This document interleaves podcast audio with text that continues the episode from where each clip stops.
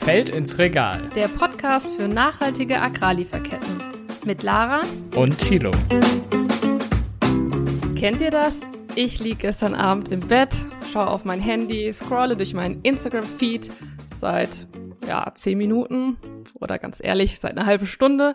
Und ich sehe zwischen Quarantänemenüs und Urlaubsbildern von Freunden vor allem eins ganz viel Werbung von InfluencerInnen und Influencern. Und das Versprechen, das so bei mir ankommt, lautet, kaufen macht glücklich. Ja, ich bin ja gar nicht so super unterwegs in dieser ganzen Social Media Welt, aber ich, selbst ich weiß, dass manche Leute dieses Thema Konsum oder manche Influencerinnen und Influencer das Thema Konsum ein bisschen kritischer sehen die sind im gängigen Sprachgebrauch als Sinfluencer unterwegs oder als GreenfluencerInnen und stehen ganz klar für das Thema Nachhaltigkeit, also für nachhaltigen Konsum. Mhm, aber trotzdem verdienen sie ja oftmals äh, ihr Geld trotzdem noch mit Werbung und damit auch irgendwie mit unserem Konsum. Und wie das Ganze zusammenpasst, das wollen wir heute mit Luisa Dellert besprechen. Luisa ist Sinfluencerin, Podcasterin, Unternehmerin, Buchautorin und wahrscheinlich noch ganz viel mehr. Und wir freuen uns sehr, liebe Lu, dass du heute bei uns bist. Ich freue mich auch. Hallöchen. Ja, herzlich willkommen Hi. im Podcast. Ähm, freut uns, dass du da bist. So, bevor wir mal so ins Gespräch starten, haben wir ja wie immer unser kleines Entweder-Oder-Spiel. Ähm, bist du bereit für das? Weiß ich noch ja. nicht. okay, dann lege ich einfach mal so. hau mal, ja, hau mal raus. Okay, Podcast oder doch lieber klassisches Buch? Podcast. Instagram oder TikTok? Instagram. Mhm. Rabattcode oder eher Konsumkritik? In der Mitte, weil ich beides mache. Mhm. Okay. Ja, dachten wir uns schon fast, aber es ist ja auch so eine Entwicklung, die du ja eigentlich äh, ein bisschen vorgenommen hast von der klassischen, ja, ich nenne es mal klassisch, damals war es ja irgendwie noch so der Beginn von all dem. Den Begriff gab es so noch gar nicht, aber von der Fitness-Bloggerin hin zur, ja, jetzt Nachhaltigkeits- und Politik-Bloggerin. Ähm, Wenn ich das so verfolge, was du und auch andere machen, dann habe ich schon das Gefühl, ihr begebt euch aus der Komfortzone heraus, die es, ähm, die es da vielleicht gab oder gibt ähm, in der Beauty-Fitness-Blogger-Blase und dir ja weht ja auch schon kräftiger Gegenwind teilweise entgegen, ähm, weil du dich auch klar zu Themen positionierst. Ähm, schaust du manchmal wehmütig auf andere Kolleginnen, die sich mit anderen Themen befassen und vielleicht dafür weniger ähm, scharf kritisiert mhm. werden? Also erstmal möchte ich ganz kurz sagen, ich mag den Begriff Sinfluencerin oder Greenfluencerin überhaupt nicht, weil mhm. ähm, ich finde, wenn ich Sinfluencerin genannt werde, wertet das alle meine anderen Kolleginnen ab, die vielleicht nichts mit Nachhaltigkeit zu tun haben. Das finde ich einfach nicht fair. Ähm, es darf jeder selbst entscheiden, über was er berichtet, was ihn interessiert. Und wenn vielleicht andere noch nicht auf dem Level sind, dass sie sagen, hey, mich interessiert das, dann finde ich es doof, das äh, mit so einem Wort abzu, abzuwerten. Gleichzeitig werde ich immer in Schubladen gepackt und es wird gesagt, Lou ist die Nachhaltigkeitsinfluencerin oder die Politikinfluencerin. Und eigentlich bin ich nur Lou. Ich habe mich einfach privat total weiterentwickelt und ähm, werde natürlich von den Medien, dadurch, dass ich dann bestimmte Themen aufgreife, die mich im Privaten interessieren, die ich natürlich dann auch mit äh, in mein Business reinnehme, ähm, dann immer in diese Schubladen gepackt. Und deswegen ähm, finde ich es überhaupt, also ich kann total verstehen, dass sich andere Kolleginnen von mir nicht ähm, total nachhaltig und politisch positionieren. Weil wenn du das einmal tust, dann wirst du total bewertet die ganze Zeit. Und zwar nach diesem einen Posting, in dem du vielleicht gesagt hast, hey, ich will mal ein bisschen mehr darauf achten, ein bisschen weniger zu fliegen. Und dann fliegt die Influencerin nächstes Jahr aber doch nochmal in Urlaub und dann kriegt die den Shitstorm ihres Lebens. Und ich glaube einfach, dass viele sich davor schützen, ähm, weil sie einfach Angst davor haben, die ganze Zeit im Internet gebasht zu werden. Von Menschen, die selbst nicht 100% nachhaltig unterwegs sind und einfach ihren Zeigefinger dort rauslassen wollen. Ähm, weiß nicht, weil sie sich vielleicht danach ein bisschen besser fühlen. Mhm. Apropos 100% nachhaltig unterwegs, also du hast ja auch ein, äh, sozusagen äh, einen Werdegang, warum du dich mit dem Thema auseinandersetzt. Ne? Das hat ja auch mit persönlichen Erfahrungen von dir zu tun, äh, dich mit dem Thema Nachhaltigkeit auseinanderzusetzen. Und du hast ja auch schon mal gesagt, irgendwie, ja, 100% nachhaltig funktioniert einfach nicht. Ähm, ja, wie, wie, wie sind da die Erwartungen deiner FollowerInnen und äh, wie wirst du diesen Erwartungen gerecht in dem Moment auch? Also den Erwartungen werde ich nie gerecht, weil bei einer halben Million Menschen, die mir zuschauen, ähm, haben natürlich ganz, ganz viele äh, UserInnen von mir da ganz unterschiedliche Herangehensweisen, Ansichten und ähm, auch Wünsche, die sie an mich herantragen. Ähm, und wir leben ja in einer, also wir leben in einer nicht nachhaltigen Welt. Die ist einfach nicht nachhaltig. Und deswegen kann man nicht von, von euch, von mir, von anderen Menschen, die was Gutes für die Umwelt tun, erwarten, dass sie zu 100 Prozent nachhaltig leben. Das geht zum Teil gar nicht und schon gar nicht hier bei uns im globalen Norden. Das ist zu 100 Prozent ist es nicht möglich. Und das ist aber auch gleichzeitig natürlich keine Entschuldigung dafür, dass man es nicht wenigstens probieren kann und was in seinem Alltag ändern kann. Nur habe ich die letzten Jahre für mich einfach bemerkt, dass es super ist, dass ich aus meiner privilegierten Bubble heraus sagen kann, ich benutze festes Shampoo, ich gucke, was ich äh, mir zu essen kaufe, ich gucke, wo ich einkaufe. Ähm, es aber ganz, ganz viele Familien, Menschen gibt, die auf jeden Euro achten müssen. Und Nachhaltigkeit ist nicht immer günstig so. Und ähm, da dann irgendwie zu sagen, ja, ist doch ganz easy, seinen Alltag total nachhaltig umzustellen. Ja, ist bestimmt easy, das irgendwie anzugehen, aber auch eben mit Kosten verbunden. Mhm. Und ich weiß, dass das immer so ein Argument ist und das winkt man immer so ab, aber ich habe die letzten Jahre mit so vielen Menschen geredet, ja, die auch im, im ländlichen zum Beispiel leben, die da ganz andere Sorgen haben als irgendwie ein festes Shampoo, die noch nicht mal irgendwie einen Bus haben, mit dem sie in die nächst, nächstgrößere Stadt kommen. Und deswegen ähm, finde ich inzwischen, dass es viel wichtiger ist, anstatt immer über uns Konsumentinnen und Verbraucherinnen zu sprechen, darüber zu reden, was die Politik für Weichen stellt, damit wir als Gesellschaft nachhaltiger leben können. Und nicht nur die Politik, sondern auch die Unternehmen, die Wirtschaft. Und solange die ähm, ein großes Kuscheln immer machen und die Politik sich nicht traut, ähm, dieses Kuscheln aufzulösen und mal zu sagen, so Leute, wir müssen es jetzt mal so und so machen, ähm, wird das auch immer so weitergehen, dass wir in einer nicht nachhaltigen Welt leben. Ja. Äh, auf die politische Ebene werden wir bestimmt später nochmal zu sprechen kommen, aber du hast auch gerade schon mal die Unternehmen angesprochen und ähm, das sind ja auch teilweise deine Kunden. Würde mich mal interessieren, Thema Nachhaltigkeit aus Unternehmenssicht ist sicherlich auch teilweise Trendthema, teilweise ähm, aber auch total intrinsisch motiviert. Also ich möchte niemandem was Falsches unterstellen, aber ähm, ich glaube, man kann schon behaupten, dass da auch teilweise Greenwashing betrieben wird. Ähm, wie stehst du dem Ganzen ähm, gegenüber? Du bist ja ähm, arbeitest, kooperierst mit Unternehmen, ähm, stehst aber trotzdem mit deinem Gesicht für, für Nachhaltigkeit. Wie, wie passt das? Wie versuchst du das übereinzubringen? Naja, das passt erstmal überhaupt nicht zusammen, ne? Das ist irgendwo ja auch doppelmoralisch und gleichzeitig ähm, habe ich aber diesen Job und gleichzeitig ähm, überlege ich halt, okay, mache ich jetzt für Fast Fashion Werbung, mache ich jetzt für äh, Nestlé Werbung oder schaue ich dann, dass ich halt wirklich irgendwie mit Unternehmen zusammenarbeite, die auch intern probieren, Dinge zu verändern. Und ähm, Kapitalismus passt erstmal mit Nachhaltigkeit meiner Meinung nach nie zu 100 Prozent zusammen. Aber ähm, willst du jetzt von heute auf morgen den Kapitalismus abschaffen? So, das, das wird nicht funktionieren. Also müssen wir eher einen Weg finden, wie wir damit leben können. Und jetzt werden bestimmt einige sagen, ja, Lu, du redest dir das alles schön. Klar, wenn ich von außen auf mich drauf gucke, würde ich das wahrscheinlich auch zum Teil denken. Und ich sage euch auch ganz ehrlich, das passt zu 100 Prozent nicht zusammen. Aber ähm, solange ich quasi mit meiner Arbeit, die ich tue, und das ist ja nicht nur Rabattcodes raushauen und mit ähm, Unternehmen zusammenarbeiten, sondern ähm, Brücken zu bauen in meiner Community zu Themen, die sie ähm, vielleicht bisher noch nicht erreicht haben, ähm, Leuten einfach was mitzugeben, politisch aktiv zu sein, solche Dinge. Ich, das ist ja irgendwo ist es ja Bildungsarbeit, die ich da ähm, auch leiste. Und solange ich da abhängig davon bin, dass ich ähm, die umsetzen kann, ähm, dadurch, dass ich Geld bekomme, ja, weil ich auch MitarbeiterInnen habe und solange das die Unternehmen sind, achte ich da natürlich darauf, dass das ähm, Unternehmen sind, die sich nicht nur Nachhaltigkeit irgendwie vorne aufs Label draufschreiben. Und das ist leider im Moment ähm, meiner Meinung nach eine Beobachtung, die ich mache, überall. Also ich habe letztens ähm, bin ich zur Post gegangen und dann ähm, haben jetzt ja die Läden wieder auf und dann kam mir von einem großen Fast Fashion ähm, Store irgendwie eine Stimme heraus aus dem Mikrofon, die gesagt hat, ja, und wir haben jetzt die neuen Sommerkleider und die sind alle super nachhaltig und ich bin dann weitergegangen und dachte so, ja, die schmeißen dieses Wort raus, aber was genau bedeutet denn für die nachhaltig? Setzen, also haben die da eigene Labels, die sie sich jetzt irgendwie draufsetzen? Ähm, gibt es da irgendwelche? Richtlinien? Wer kontrolliert, ob das nachhaltig ist? Und warum dürfen alle Unternehmen das Wort nachhaltig benutzen? Mhm. Ähm, das ist ja schon mal so der erste Ansatz, den man hinterfragen muss, weil äh, wir hier, wir beschäftigen uns vielleicht damit, aber selbst ich habe da überhaupt nicht den hundertprozentigen Durchblick.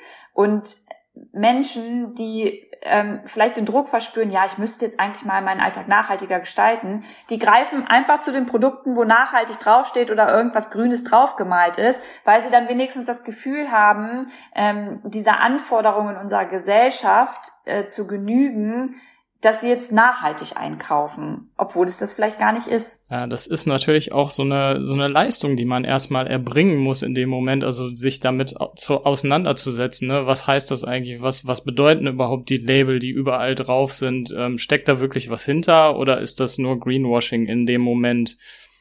Ähm, auch beim Thema Nachhaltigkeit äh, in Zusammenhang jetzt mit mit dem Thema, äh, dass du als Influencerin sozusagen, das, du magst das Wort nicht, aber dass du als Influencerin äh, unterwegs bist für das Thema Nachhaltigkeit, ähm, da frage ich mich dann so, also du bist ja im Grunde genommen stellst du dich ja auch als Werbeplattform zur Verfügung in dem Moment. Und Nachhaltigkeit ist ja auch so ein Thema, womit du da auch dein Geld machst, ne? Ähm, so geht's ja auch anderen äh, Influencerinnen und Influencern. Und da frage ich mich, wie, wie, wie auch übrigens Umweltaktivistinnen, ne? Und ja. also so geht's nicht nur InfluencerInnen, sondern allen Menschen, die was für die Umwelt machen oder sich mit dem Thema auseinandersetzen. Ja, und aber in dem Moment, wo man sein Geld damit verdient, frage ich mich halt, ähm, okay, wenn dann der nächste Trend kommt, also wie nachhaltig ist dann das Thema Nachhaltigkeit überhaupt, ne? Also äh, springen dann die Leute, wenn zum Beispiel irgendwie ein anderes Thema jetzt total on vogue ist, auf das nächste Thema und lassen das Thema Nachhaltigkeit dann fallen sozusagen, ähm, ja. Jetzt müssten wir erstmal definieren, ähm, wer jetzt sagt, dass Nachhaltigkeit ein Trend ist. Und ich will, ich will jetzt nicht meine Kolleginnen bashen und sagen, hey, ihr macht das nur, weil es ein Trend ist. Keine Ahnung, kann ich, das ist eine Behauptung, die, glaube ich, oft Leute auch aufstellen, die InfluencerInnen sowieso kritisch sehen. Ähm, Gerade Frauen, ne, also weibliche Influencerinnen sind ja voll das Hassbild geworden mhm. für äh, gefühlt die ganze Gesellschaft. Ähm, aber dann gebe ich dir die Frage zurück.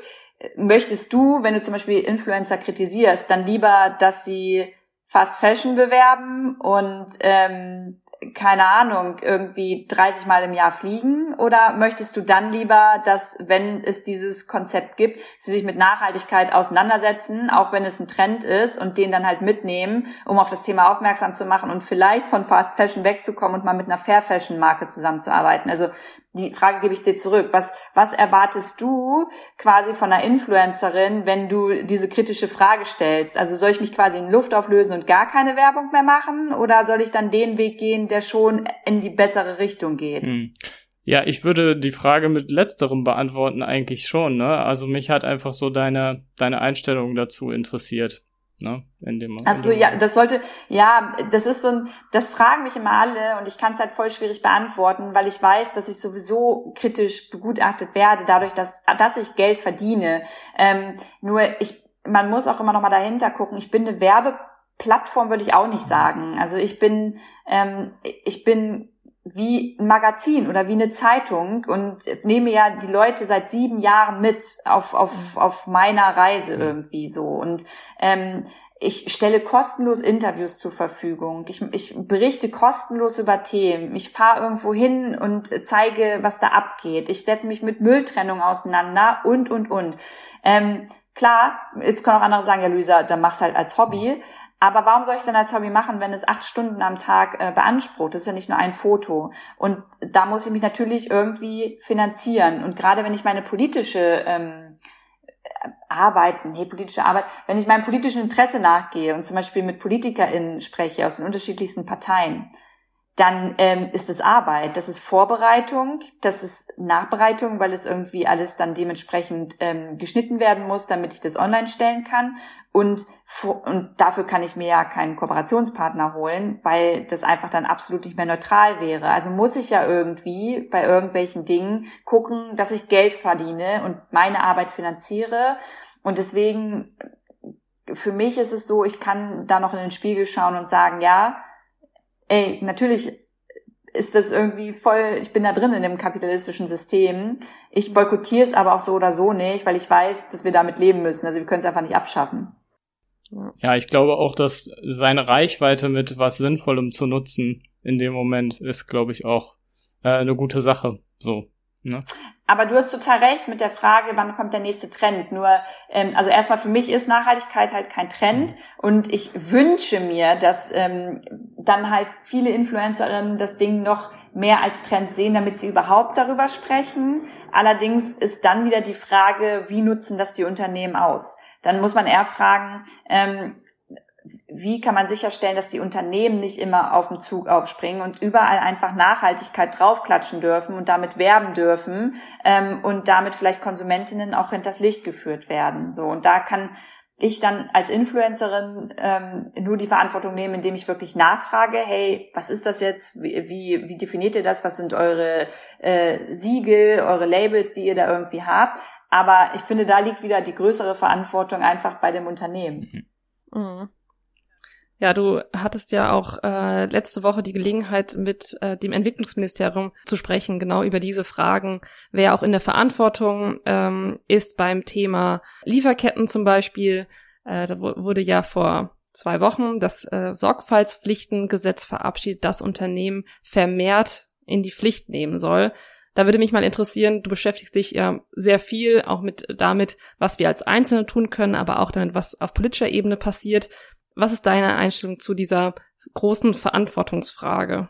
Mm, ja, ich habe es ja vorhin schon angesprochen. Also ich finde, da geht noch mehr und da muss auch eigentlich noch mehr gehen. Also ähm, klar, jetzt zu sagen, hey, es ist ein großer Schritt, dass wir das machen, das ist super und ja, ist es auch. Aber hätte man den Schritt nicht schon vor viel längerer Zeit gehen müssen? Also darf es überhaupt so ein, so ein so ein großes und tolles, wichtiges Ding ähm, sein, dass die Politik sich jetzt äh, zum Schutz der Menschenrechte dafür einsetzt, dass die Lieferkettengesetze gestärkt äh, oder das Lieferkettengesetz gestärkt wird. Also das ist für mich einerseits super und gut, dass wir es jetzt endlich machen, andererseits super paradox, dass das jetzt erst so besprochen wird, ja, wenn man weiß, dass jahrelang Menschen ausgebeutet werden, damit ich meine Banane zum Beispiel bekomme oder äh, ein Kleidungsstück anziehen darf. Und das spiegelt so ein bisschen so dieses typisch politische wider. Und auch in dem Lieferkettengesetz ist es ja nicht so, ähm, ich meine, da gibt's ja jetzt äh, Stellen und Schrauben, wo dran gedreht werden kann, ja. Äh, Zulieferer, die nicht direkt irgendwie dran gekoppelt sind, die müssen nicht kontrolliert werden, sondern erst, wenn es da irgendwie den Verdacht gibt, kann da geguckt werden. Und das ist doch schon wieder so der Schritt, den ich am meisten kritisiere. Da können sich doch schon wieder total viele äh, aus der Verantwortung rausziehen, weil es gibt nicht nur den direkten Zulieferer. Da sind noch ganz, ganz viele ZulieferInnen, die indirekt mit dazugehören. Und die müssen von dem Unternehmen, das ein Produkt verkauft und ähm, produzieren lässt, die müssen ähm, ja, müssen dann nicht kontrolliert werden. Das finde ich nicht gut. Ja, der Mittelstand hat sich ja durchgesetzt sozusagen in dem Moment. Ne? Der hat ja vorher ziemlich viel Wind auch äh, gegen, gegen das Gesetz gemacht. Ähm, ja, und jetzt ist es, also ich weiß nicht, wie du es wahrnimmst, aber es ist natürlich nicht so ambitioniert, ähm, wie es vielleicht hätte sein können in dem Moment. Das ist ja mit so vielen Dingen und ich weiß, man muss immer Kompromisse eingehen und und und, aber ähm, manchmal wird es auch ein bisschen schön geredet, meiner Meinung nach, das ist nur meine Meinung, ähm, und dadurch einfach dieses Kuscheln mit der Wirtschaft so ein bisschen äh, vertuscht werden. Und ähm, wir sind einfach in einer Zeit, in der nicht mehr mit der Wirtschaft gekuschelt werden kann. Und auch Unternehmen müssen einfach wirklich in die Pflicht und in die Verantwortung genommen werden. Und da bringt es nichts, das freiwillig irgendwie ähm, den Unternehmen aufzuerlegen, sondern da, muss, da muss es Regeln geben. Und dann nicht nur ähm, irgendwie eine Regel, die so ein bisschen ähm, NGOs und alle, die da irgendwie gegen ähm, demonstrieren gehen und sagen, das reicht nicht, irgendwie eine Regel aufzustellen, sondern da muss das durchgezogen werden. Und ich finde das Beispiel mit dem direkten und indirekten Zulieferern ähm, eigentlich ein schönes Beispiel dafür. Da, da hätte einfach safe mehr gehen können. Aber da will man sich dann halt auch wahrscheinlich mit der Wirtschaft einfach dementsprechend ja nicht ähm, verscherzen. Und das ist ja auch das, was ich bei Frau Dr. Flachsbart angesprochen habe. Und ich glaube, sie hat das auch zur Kenntnis genommen. Nur, ähm, ja, was soll sie sagen? Ne? Sie steckt ja nicht alleine ähm, hinter hinter dieser Entscheidung so und man trägt ja dann als als gesamte Partei auch einfach mit. Ja, ich meine, das ist das ist ähm, leider in dem Moment der politische Prozess. Ähm, manche hätten es gern ambitionierter, manche war selbst das zu viel. Und das war dann der, der kleinste Kompromiss, auf den man sich einigen konnte, trotz jahrelang ähm, oder vielleicht gerade wegen jahrelanger Diskussionen. Ähm, aber vielleicht, um nochmal auf das äh, Thema an sich zu kommen. Äh, wenn man dich in den sozialen Medien verfolgt, sprichst du ganz häufig über Klimapolitik um, den, und den ökologischen Aspekt der Nachhaltigkeit. Ähm, wir in der Entwicklungszusammenarbeit beschäftigen uns neben diesem ökologischen Aspekt aber auch ganz viel mit dem sozialen Aspekt der Nachhaltigkeit und damit, ähm, was das für, gerade in unserem Thema, für Menschen am Anfang der Lieferkette bedeutet, was wir hier konsumieren. Wie ist dein Zugang zu, zu diesem sozialen Aspekt der Nachhaltigkeit?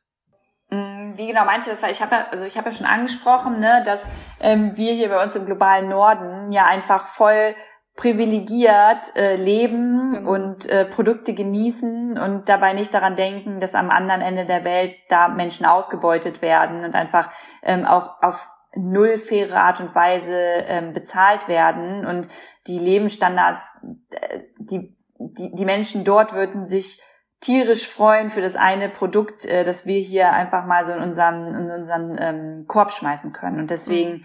ähm, tragen wir natürlich eine krass große Verantwortung. Nur kann ich es auch verstehen, dass es natürlich Menschen in unserem Land gibt, die auch eigene Sorgen haben und sich erstmal damit überhaupt nicht ähm, beschäftigen, wenn sie ein Produkt bei sich in den Einkaufskorb packen. Wenn, wenn ich mir eine Banane nehme, dann dann, dann denken Menschen nicht gleich darüber nach, woher kommt denn die eigentlich? Wer hatten die, ja. äh, wer hatten die irgendwie abgepflückt und in einen Karton gepackt? Wo, wo, wie war denn der Lieferweg hierher? Wie viel kriegen wir bezahlt? Das passiert natürlich nicht automatisch. Aber die Politik und die Unternehmen, die müssen das safe mitdenken. Das ist deren Job. So. Ähm, eigentlich ist es nicht mein Job als Konsumentin, darüber nachzudenken. Das müssen die Instanzen machen, die genau damit zu tun haben.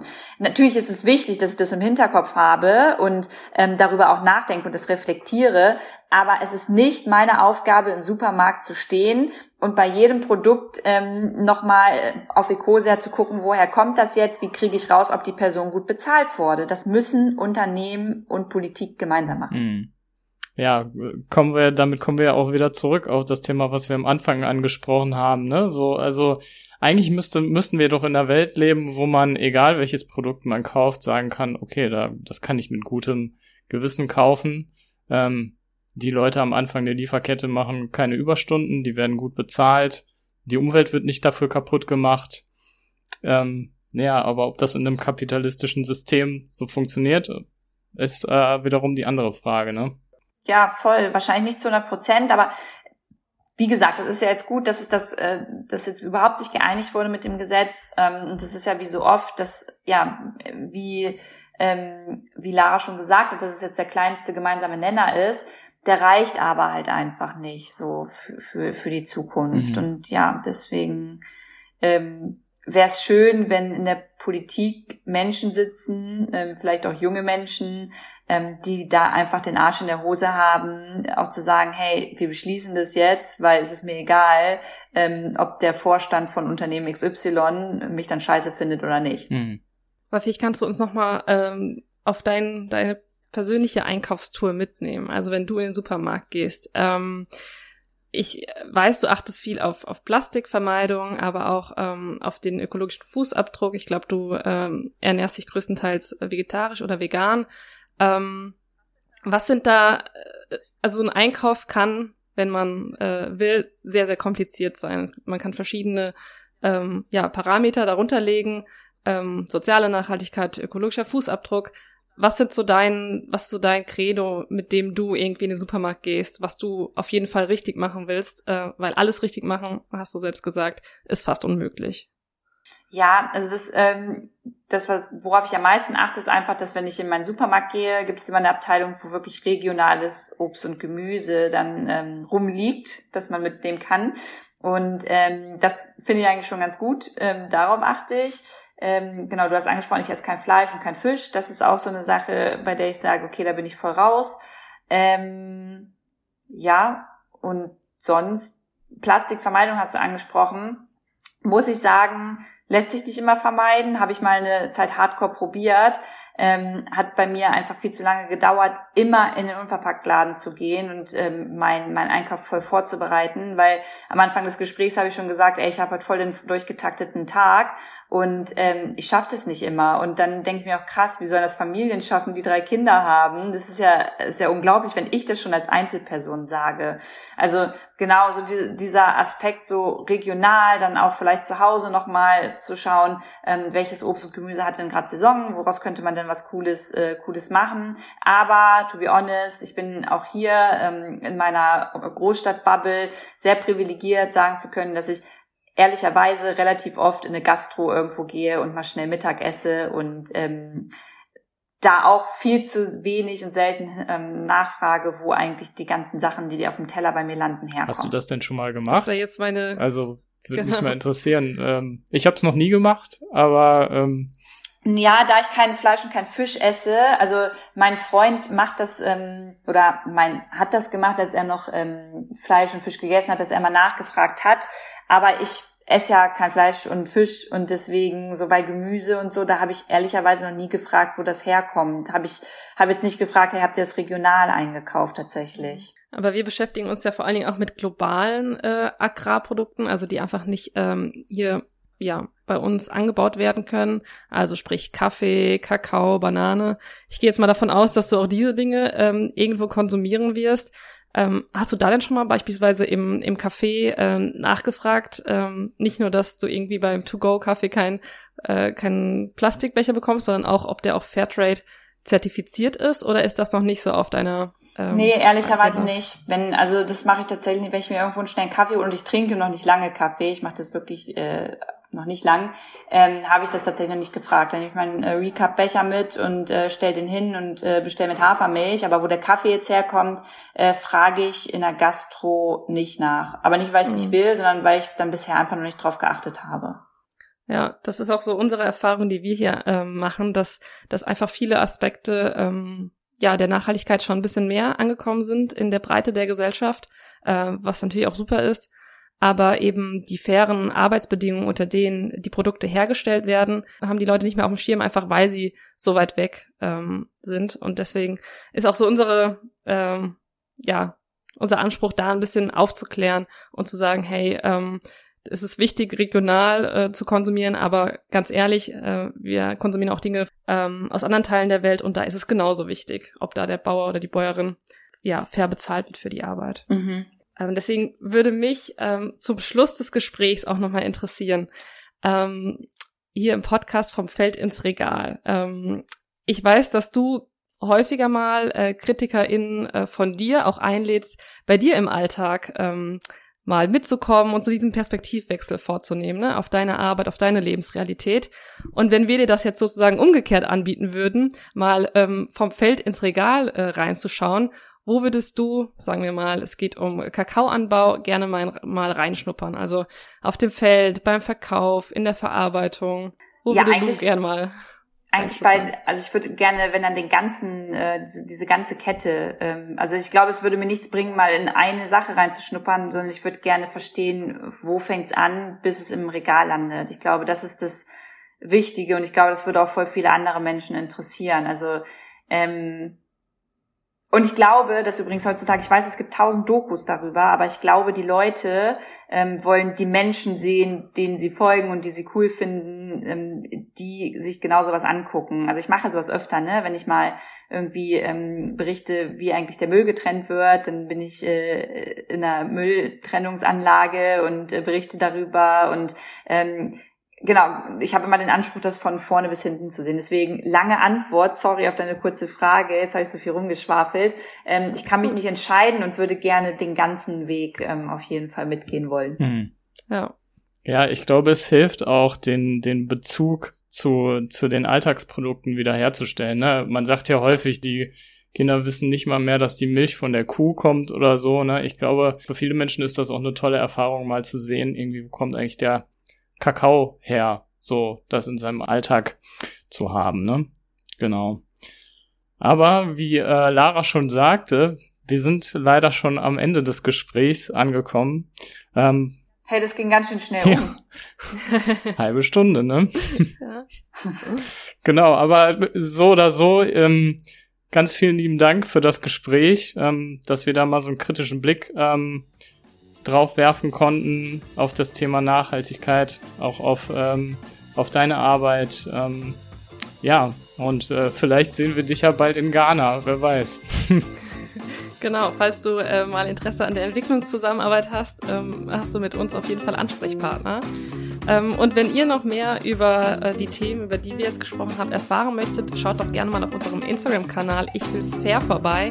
Ähm, dort findet ihr unter anderem das Video, das wir jetzt auch schon angesprochen hatten mit Luisa und Maria Flachsbart, ähm, Staatssekretärin im Entwicklungsministerium. Und da geht es auch um Lieferkettengesetz, die Verantwortung von uns äh, Konsumentinnen und Konsumenten und ja, viele mehr. Ja, und wenn euch die Folge gefallen hat, dann äh, gibt es unsere anderen Folgen natürlich auf äh, Spotify und auch auf allen anderen Plattformen. Und wir freuen uns natürlich, wenn ihr euch die auch alle anhört äh, und bei unserer nächsten Folge wieder einschaltet. Und bis dahin, auf Wiedersehen, bleibt gesund und bis zum nächsten Mal. Ciao, Luisa. Und vielen Dank, liebe Lou, für das spannende Gespräch. Genau. Sehr gerne. Macht's gut.